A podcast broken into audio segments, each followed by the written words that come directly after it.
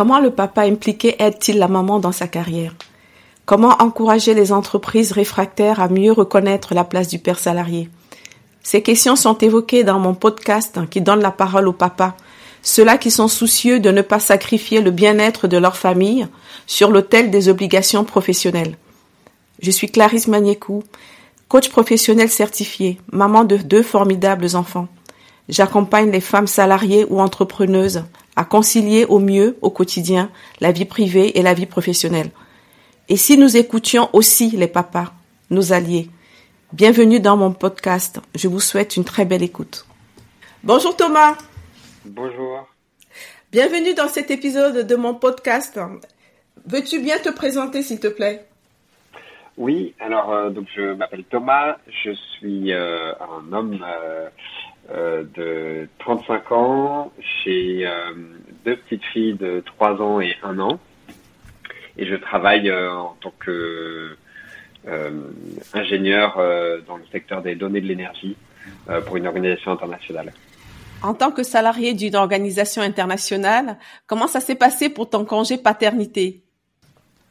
Alors, les organisations internationales ne suivent pas le droit de, de, là où elles sont situées, donc en l'occurrence le droit français. au moment où j'ai rejoint euh, qui, qui, donc dépend de l'OCDE. Euh, et le congé paternité était déjà fixé à 28 jours, donc comme ce qui a été le cas euh, par la suite en France. Mhm. Euh, cependant, quand j'ai rejoint l'IUA, ma fille aînée avait trois semaines. Je n'ai donc pas profité d'aucun congé paternité. On a juste, ils ont juste accepté de décaler la date de mon début de contrat pour que j'ai un peu plus de temps à la naissance de ma fille. Mm. Et l'autre spécificité qui est pas liée à l'organisation internationale, qui est liée tout simplement à, au contexte de l'année 2020, euh, c'est que ma fille aînée est née euh, en période de, de, sortie de confinement, si je ne dis pas de bêtises, mm. euh, ce qui fait que euh, bien que je n'ai pas eu de congé euh, plus long à ce moment-là, j'étais en 100% en télétravail, mm. ce qui quand même fait une grosse différence sur la on va dire la capacité à, s'occuper de son enfant quand il naît. Et pour ma deuxième fille, euh, j'ai donc eu d'abord euh, les 28 jours de congé payé. Mhm. Et par la suite, j'ai fait une demande de congé exceptionnel euh, sans solde. Euh, et j'ai demandé des aménagements. En fait, on a une règle euh, à l'OCDE qui est assez bien, qui est que quand on a des enfants en dessous de 3 ans, on peut demander à passer à temps partiel. Euh, c'est pas forcément accepté, mais on peut en faire la demande. Euh, et, euh, et donc ça, jusqu'à ce que l'enfant ait 3 ans, on peut faire cette demande euh, avec une modulation possible du, du, temps partiel. Et donc moi, j'ai fait une demande un peu bizarre peut-être d'un point de vue des ressources humaines. J'ai demandé à être deux mois à l'arrêt complet.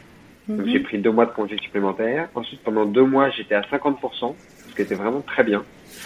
Euh, et ensuite, pendant deux autres mois, j'étais à 80% en gardant euh, donc euh, un jour off par semaine. Et ensuite, je suis reparti à temps complet.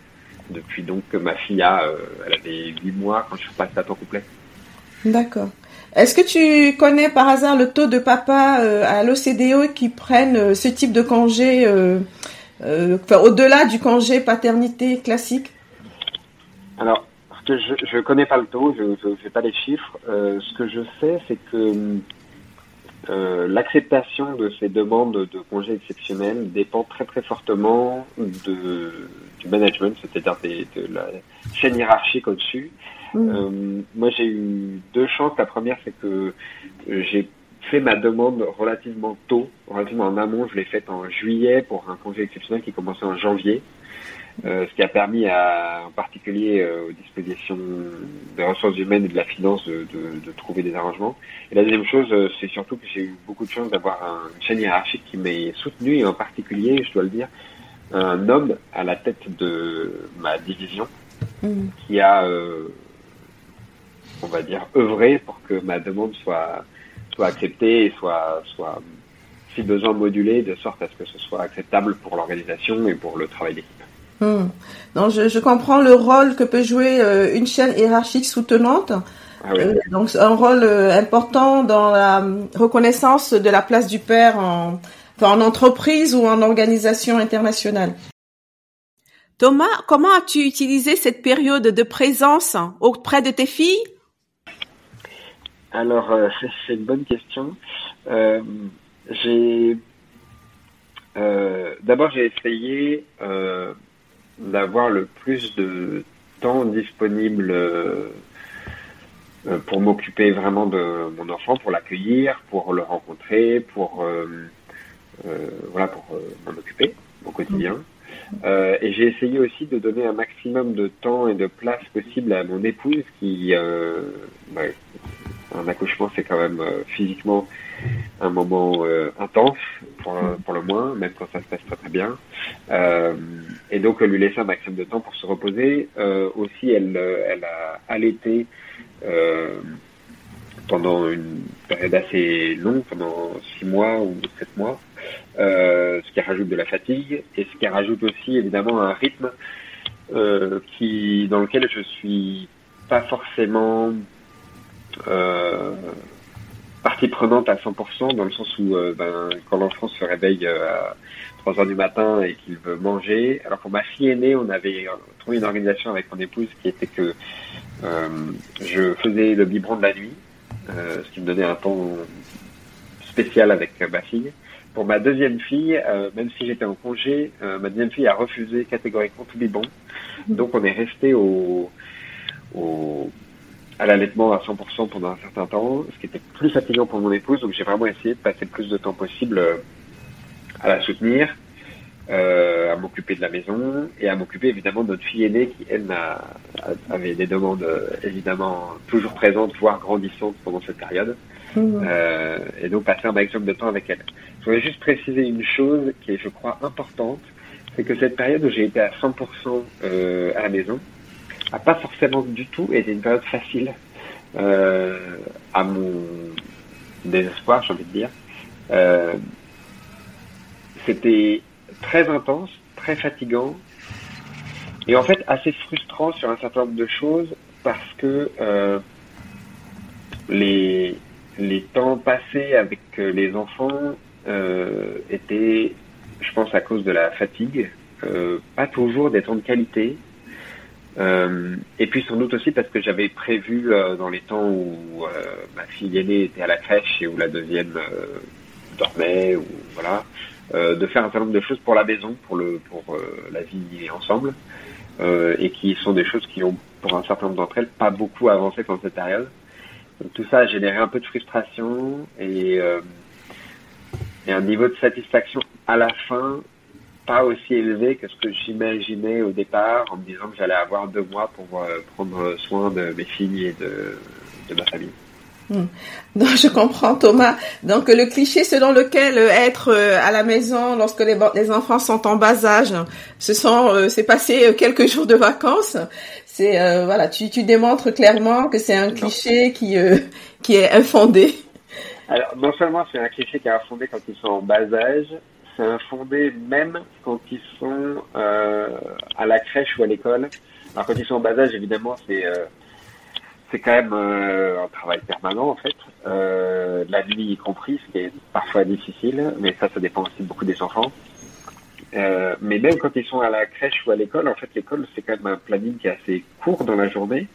Euh, et il reste, enfin, le, le, temps file assez vite. On n'a pas beaucoup le temps de faire autre chose que de s'occuper simplement de la maison et ce genre de choses.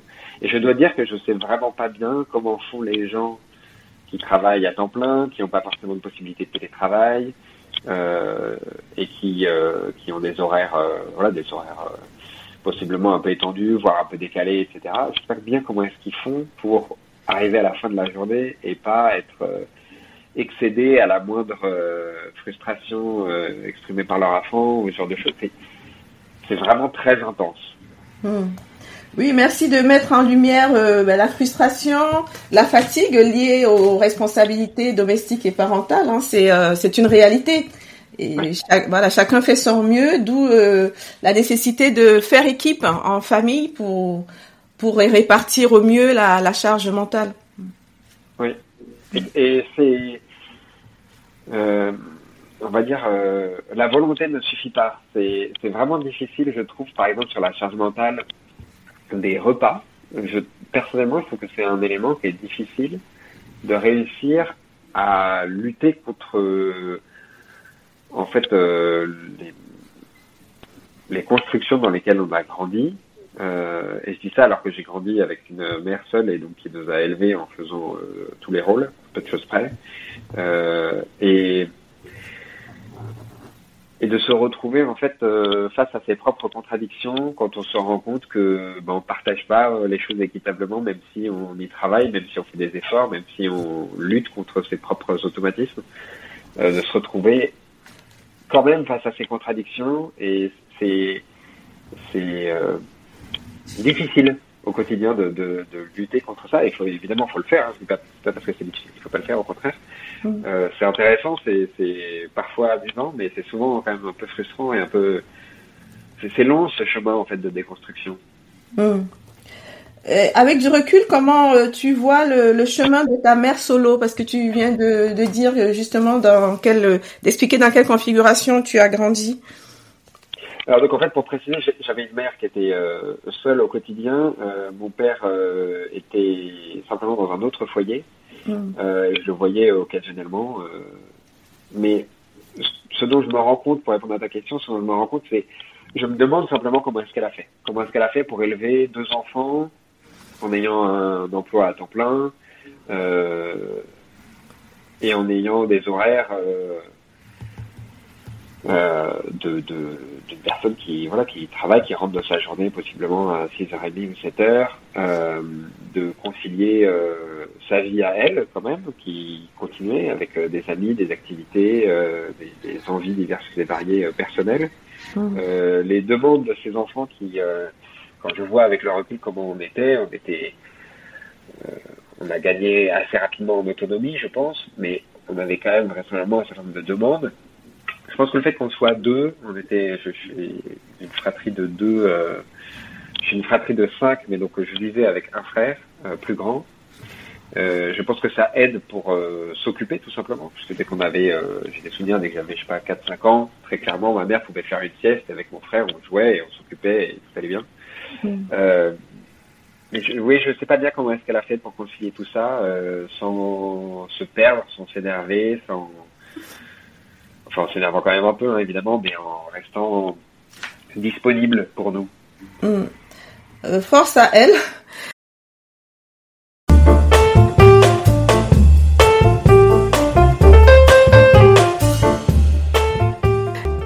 Thomas, si on revient sur la naissance de tes filles, à quel moment t'es-tu senti devenir père? C'est une bonne question, c'est une question compliquée parce que euh, finalement c'est quelque chose d'assez graduel. Euh, alors, pour ma fille aînée, euh, on avait l'avantage d'être assez disponible et d'être en confinement pendant la, une bonne partie de la grossesse de mon épouse, ce qui fait qu'on a pu vraiment profiter de ce moment de d'adaptation face au concept et au fait qu'il y a un petit être qui est en train de bouger sous cette peau et dans ce ventre. Mmh. et donc la rencontre, de ce point de vue-là, je pense, a commencé assez tôt je crois qu'un des éléments que je trouve assez frappant sur le fait de se sentir père, c'est finalement, j'ai envie de dire, euh, le regard social, le regard des autres. J'ai par exemple le souvenir précis de sortir de chez moi avec la poussette, avec mm. ma fille dans la poussette, et de me voir, avec une sorte de, détachement, de me voir être ce mec en train de, avec une alliance en train de pousser une poussette avec un bébé, et de de percevoir la, euh, le décalage entre la vision que j'avais de moi-même, de, on va dire, euh, d'un jeune homme euh, autour de 30 ans, et en fait de me voir être ce père que je voyais les autres être dans la rue. Je sais pas si c'est très clair, mais c'est le fait de décalage, et c'est le fait de, de voir comment les autres pouvaient me percevoir qui m'a aussi aidé à me rendre compte qui j'étais en tant que père et dans cette société. Et j'ai un peu la même chose parfois au boulot. Euh, j'ai beaucoup de collègues qui sont pas parents et on, a, on est quelques-uns à avoir des enfants, euh, en particulier en bas âge. Et c'est vrai qu'on se regarde les uns les autres. Il y a des choses qu'on dit et on sait que l'autre comprend.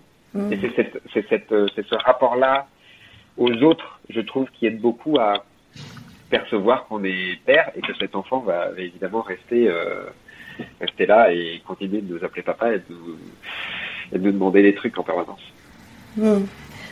Donc euh, j'entends que le regard des autres t'a également euh, aidé à prendre ta place de père d'une certaine manière? Oui, parce qu'il y a, évidemment le quotidien, euh, les réveils la nuit qui, par exemple, font qu'on a des, automatismes, qu'on commence à prendre un rythme, euh, ce genre de choses qui font qu'on se sent père dans le quotidien. En tout cas, que je me suis senti père dans le quotidien. Mais le, le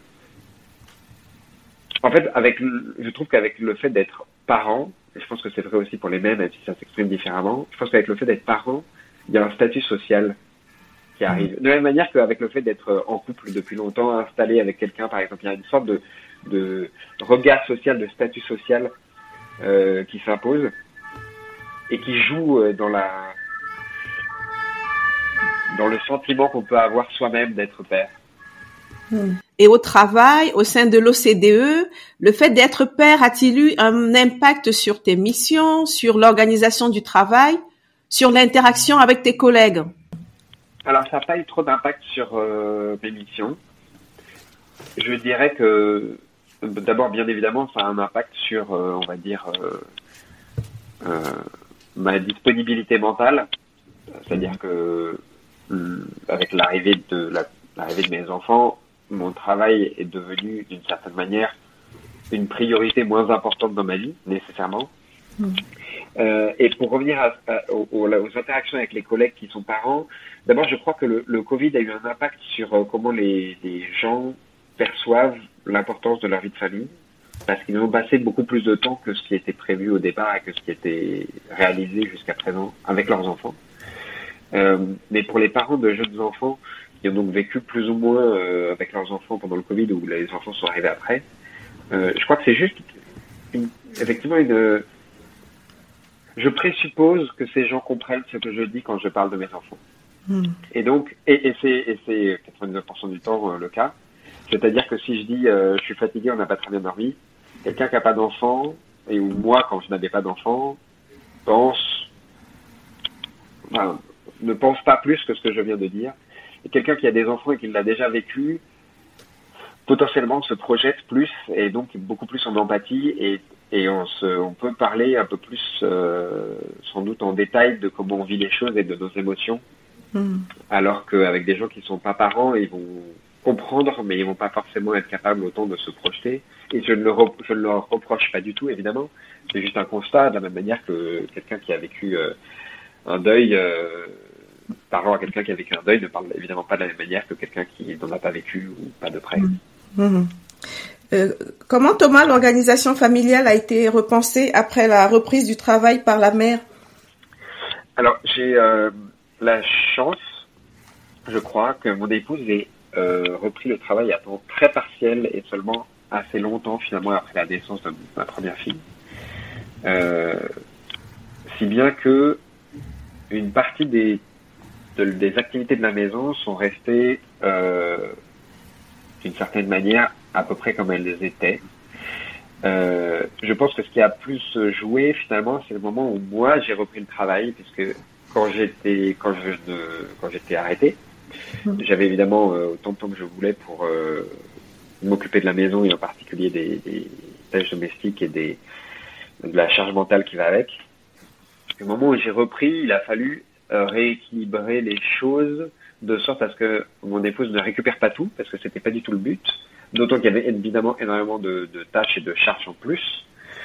Euh, et en même temps que je ce que je trouve difficile, c'est d'équilibrer le temps que je prends pour m'occuper de la maison et le temps que je prends pour passer du temps avec mes enfants. Je vais prendre un exemple très simple. Je rentre du travail, imaginons il est 7 euh, heures. Euh, j'ai le choix entre passer un peu de temps avec mes enfants et en particulier donner du temps aussi à mon épouse pour qu'elle ne soit pas 100% avec les enfants. Mmh. ou m'occuper de préparer à manger.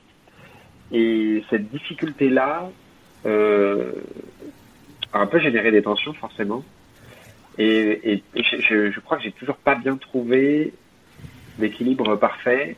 Euh, en fait, il faudrait je pense que je prenne plus de temps quand les enfants ne sont pas là, donc quand les enfants sont couchés par exemple, euh, pour euh, me faciliter la vie euh, pour plus tard dans la, dans la journée du lendemain.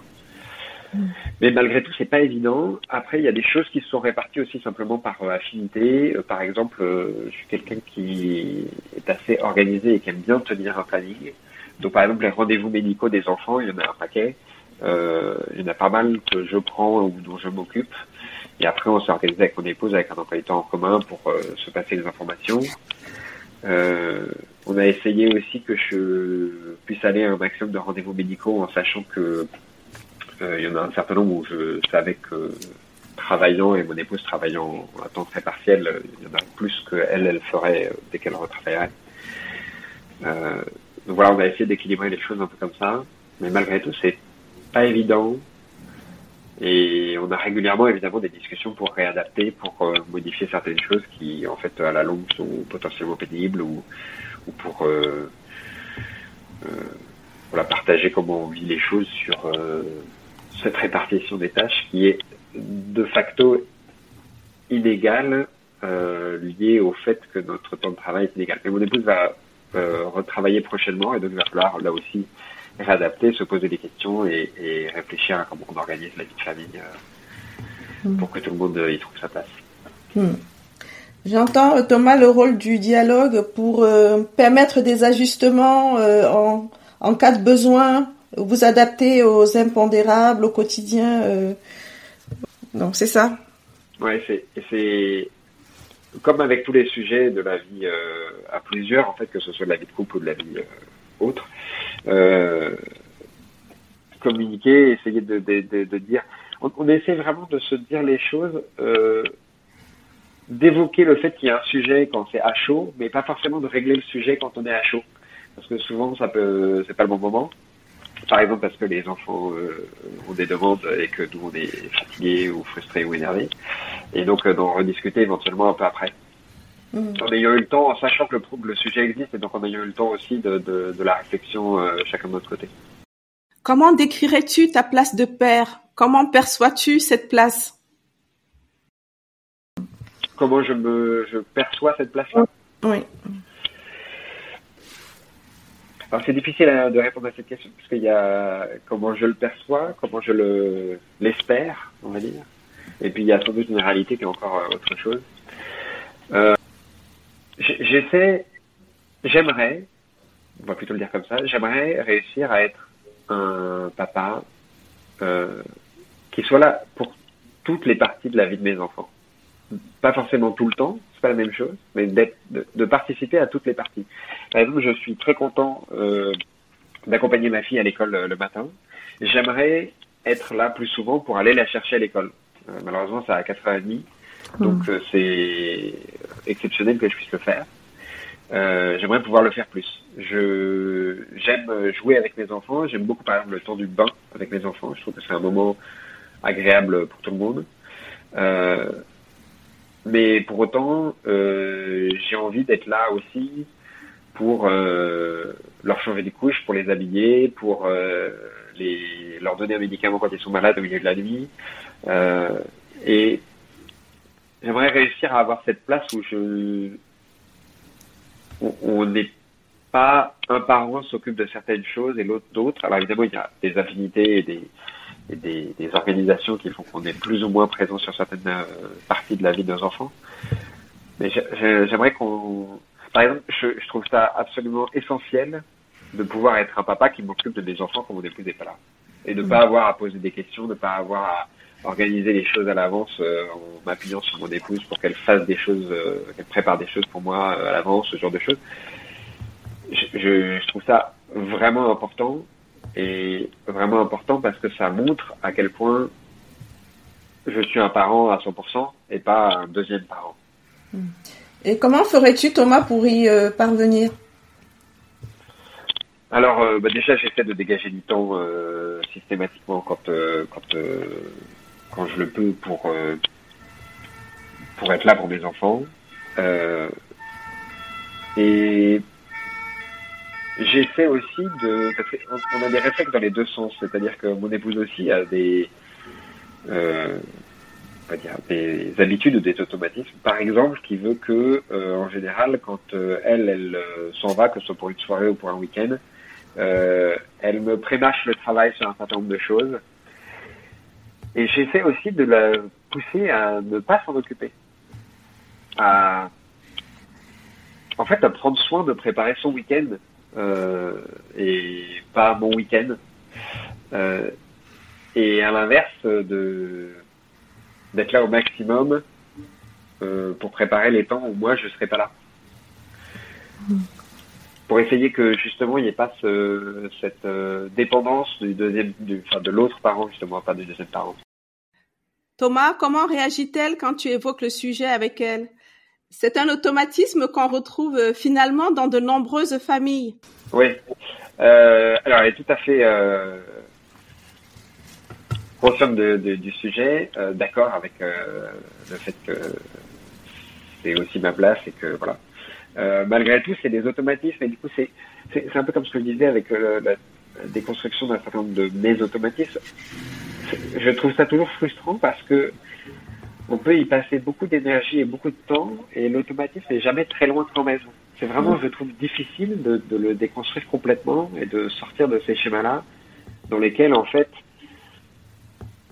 on baigne de toute façon par, euh, même si on regarde plutôt des, des on fait attention à ces sujets-là dans les films, dans les séries, dans les livres, ce genre de choses. En fait, je crois qu'on est quand même beaucoup ramené. Donc, le, rééquilibrage est lent.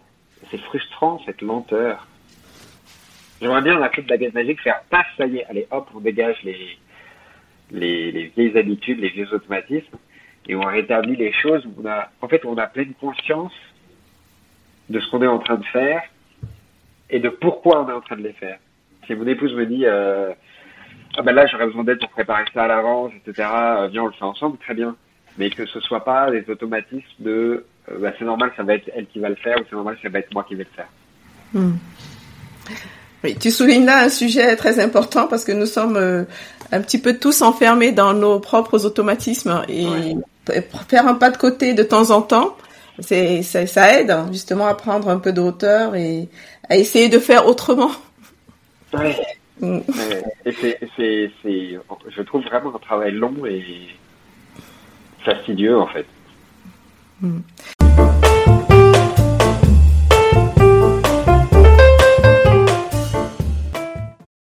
Justement, Thomas, si tu avais une baguette magique, Comment euh, te représenterais-tu euh, idéalement la paternité en étant salarié? Alors, idéalement, si j'avais une baguette magique, on passerait tous, dès qu'on est parents, cette règle de l'OCDE là qui permet de passer à temps partiel. Hmm. Je pense qu'on devrait, ça devrait pas être une règle de pouvoir le demander. La règle, ça devrait être on passe à temps partiel. Hmm. En fait, les, les, les, premières, je trouve que les premières années, alors ceci peut-être parce que je suis dans les premières années de la vie de mes enfants, mais je trouve que les premières années de la vie des enfants est tellement importante, mais aussi tellement importante dans la relation qu'on crée avec eux, dans euh, dans le fait qu'elles se sentent euh, autorisées à me demander des choses, à, à s'appuyer sur moi, euh, que ce soit pour des activités ou pour des émotions ou pour peu importe, tellement important que je pense qu'on devrait automatiquement passer à temps partiel et euh, prendre conscience collectivement que c'est un moment où on doit mettre le travail un peu de côté. Hmm. Parce que c'est quelque part c'est trop important pour faire de nos enfants des gens en bonne santé, équilibrés, euh, et aussi sans doute un peu plus déconstruits vis-à-vis d'un certain nombre de ces automatismes dont on parlait euh, juste avant. Hmm. Et euh, je, je, je, crois que j'aimerais bien qu'on automatiquement on passe tous, enfin tous ceux qui sont parents, je sais pas les deux premières années par exemple, à ça, mais pas forcément à temps partiel à 50%, mais déjà 80% ou quelque chose comme ça, pour, mm. pour, et avec la possibilité éventuellement de prendre plus si on peut, mais cette possibilité d'avoir plus de temps et de dire là c'est le moment en fait où je, je vais m'occuper de ma famille. C'est un moment important et c'est automatique pour tout le monde. Et comme ça on on prend tous l'habitude de le faire, de prendre ce temps-là. Hmm. Et aujourd'hui, avec euh, du recul, comment tu aiderais un jeune papa à, concilier la vie privée et la vie professionnelle? Alors, crois qu'il faut avoir la chance de d'avoir un emploi dans lequel euh, la chaîne hiérarchique est un petit peu compréhensive. Euh, mais euh, j'encouragerais, j'ai des collègues là qui sont papas depuis deux mois, les encourager à prendre des, congés exceptionnels, à prendre du temps en plus, à faire ce pas de côté qui dit, en fait, l'entreprise, elle va s'en sortir sans moi, il n'y a pas de problème. Et et, se donner ce temps-là qui est exceptionnel en fait, du moment où les enfants sont vraiment tout petits et où ce dont ils ont sans doute le plus besoin, c'est qu'on soit là et qu'on leur fasse des câlins, qu'on leur sourit. Hmm. Je vais maintenant te demander, Thomas, quelle héroïne tu aurais aimé être? Ah, C'est une bonne question. Euh, avant cette discussion, j'avais des idées qui sont pas tout à fait les mêmes que celles que j'ai maintenant. Euh, disons que avant de avant d'avoir cet entretien, euh, j'aurais dit quelqu'un qui en fait a, si je schématise, euh, a pris la place d'un homme. Je pense à Marie Curie qui a envoyé bouler euh, un certain nombre de scientifiques, qui a eu deux prix Nobel et qui a dit la science en fait les femmes peuvent le faire aussi. Elle est évidemment pas la seule ni la première, mais j'aime bien cette force mais quelque part, elle n'a pas du tout eu euh, ce rôle. Enfin, elle a sans doute eu ce rôle de parent euh, quand même, évidemment, mais ça n'est pas ce pourquoi c'est une héroïne aujourd'hui. Euh, c'est pas parce qu'elle a été la mère de j'aurais aimé trouver une héroïne qui, est une héroïne parce qu'elle est une mère. Et là, j'en ai pas. Je comprends. Quelle question je ne t'ai pas posée et que tu aurais aimé que je te pose, Thomas? Bah, je, euh, Là, j'ai pas de bon exemple en tête. J'avais envie de discuter cette histoire de, de construction qui fait qu'on a des automatismes contre lesquels on lutte, mais on en a bien parlé. Donc, euh, non, j'ai pas de, pas de questions euh, en plus. Merci Thomas. Tu as évoqué par des exemples concrets le poids des conditionnements sociaux dans notre quotidien. Les déconstruire, c'est complexe, ça prend du temps, mais ce n'est pas impossible. Cela passe par euh, la prise de conscience, l'auto-analyse, l'écoute empathique. Ton épouse et toi êtes déjà euh, en chemin. Bravo. Et c'est euh, la prise de conscience collective hein, qui permet ensuite de faire évoluer les mentalités à une échelle plus large. Bien sûr. Et ce que je trouve frustrant, c'est que finalement, sans doute, la déconstruction de ces, de ces schémas va avec la construction de nouveaux schémas. C'est un peu un travail perpétuel finalement. Je, je, pense à les générations précédentes qui ont déconstruit un certain nombre de schémas pour qu'on en soit là aujourd'hui euh, et qui du coup ont construit d'autres alternatives dans lesquelles on s'est potentiellement engouffré et qu'on essaie de déconstruire aujourd'hui. C'est c'est sans doute normal qu'on ait ces schémas-là, euh, c'est sans doute même constructeur. Euh, c'est difficile de construire un schéma dans lequel on s'autorise à se dire on va pouvoir déconstruire ce schéma demain. Et ça a été facile pour toi, Thomas, de demander à ta hiérarchie justement euh, la prise de ce congé exceptionnel pour être présent auprès de, tes enfants et de ton épouse? Alors, ce qui a été facile, c'est que euh, j'en avais discuté de manière informelle avant avec euh, ma hiérarchie et donc j'avais pu un peu tâter le terrain du niveau de soutien. Ce qui a été difficile, euh, c'est qu'au-delà de ma hiérarchie directe, euh, je travaille dans une organisation qui est assez large et euh, disons que par exemple quand j'ai demandé au service de ressources humaines euh, quels étaient les précédents d'autres papas dans l'organisation dans qui avaient fait ce genre de demande, j'ai pas eu de réponse. Et ça, ça m'a un peu euh, dérangé et euh, potentiellement euh, freiné dans ma demande. Alors je l'ai faite quand même et j'ai eu la chance qu'elle soit acceptée euh, telle que je l'ai demandé. Et euh, je suis vraiment très reconnaissant d'avoir eu cette chance parce que je sais que c'est évidemment pas du tout la chance de tout le monde. Mais quelque part, j'aimerais que une organisation internationale qui promeut aussi l'égalité homme-femme et qui travaille sur ces sujets-là soit plus volontaire finalement dans le fait de donner cette opportunité sans forcément qu'on ait besoin de la demander. Je trouve ça ok, mais que qu'elle soit suggérée plus régulièrement et plus de manière plus appuyée, ce serait vraiment, je pense, euh, intéressant pour que tout le monde euh, trouve ça normal aussi. Hmm. Mais bravo à toi d'avoir euh, écouté ton envie hein, de d'être présent auprès de ta famille, de créer un lien fort avec tes filles et d'avoir formulé cette demande. Merci. Oui, j'avais vraiment très envie de. Je crois que j'avais très envie d'être parent. Euh, et donc j'ai donc j'ai effectivement suivi cette envie et je me suis j'ai essayé de me donner les moyens de, de, passer le plus de temps possible avec mes enfants, bien que encore aujourd'hui j'aimerais en passer passer plus de temps avec eux. Mais on a quand même un certain nombre de contraintes euh, diverses et variées. Hmm. Et comment tu te décrirais aujourd'hui? Es-tu un père épanoui, Thomas? Alors je dirais oui. Euh, bien qu'il y ait toujours des marges d'amélioration. Euh, je j'aimerais à l'avenir passer à 80% par exemple sur une période relativement longue, sur plusieurs années, euh, pour avoir aussi du, du temps de qualité qui soit euh, pas seulement le soir et le week-end, ce genre de choses. Hmm. Mais oui, globalement, je suis très heureux du cadre dans lequel je permets à mes filles de grandir. Thomas, c'est la fin de notre entretien. J'ai retenu le soutien de l'employeur pour aider le père salarié à équilibrer sa vie privée et sa vie professionnelle. La difficulté à être disponible mentalement, surtout lorsqu'on a des enfants en bas âge. La difficulté à déconstruire ces automatismes dans lesquels on baigne depuis très longtemps et qui freinent le partage équilibré de la charge mentale. C'est très important dans tous les cas pour l'équilibre de la famille, que chacun fasse au mieux pour prendre sa part. Absolument, absolument. Et, euh, je, crois que j'ai la chance d'être dans une dans un cadre où je peux me permettre de faire ce genre de demande et d'ajustement. Et j'ai parfaitement conscience que l'immense majorité des gens euh, a potentiellement moins de flexibilité que moi.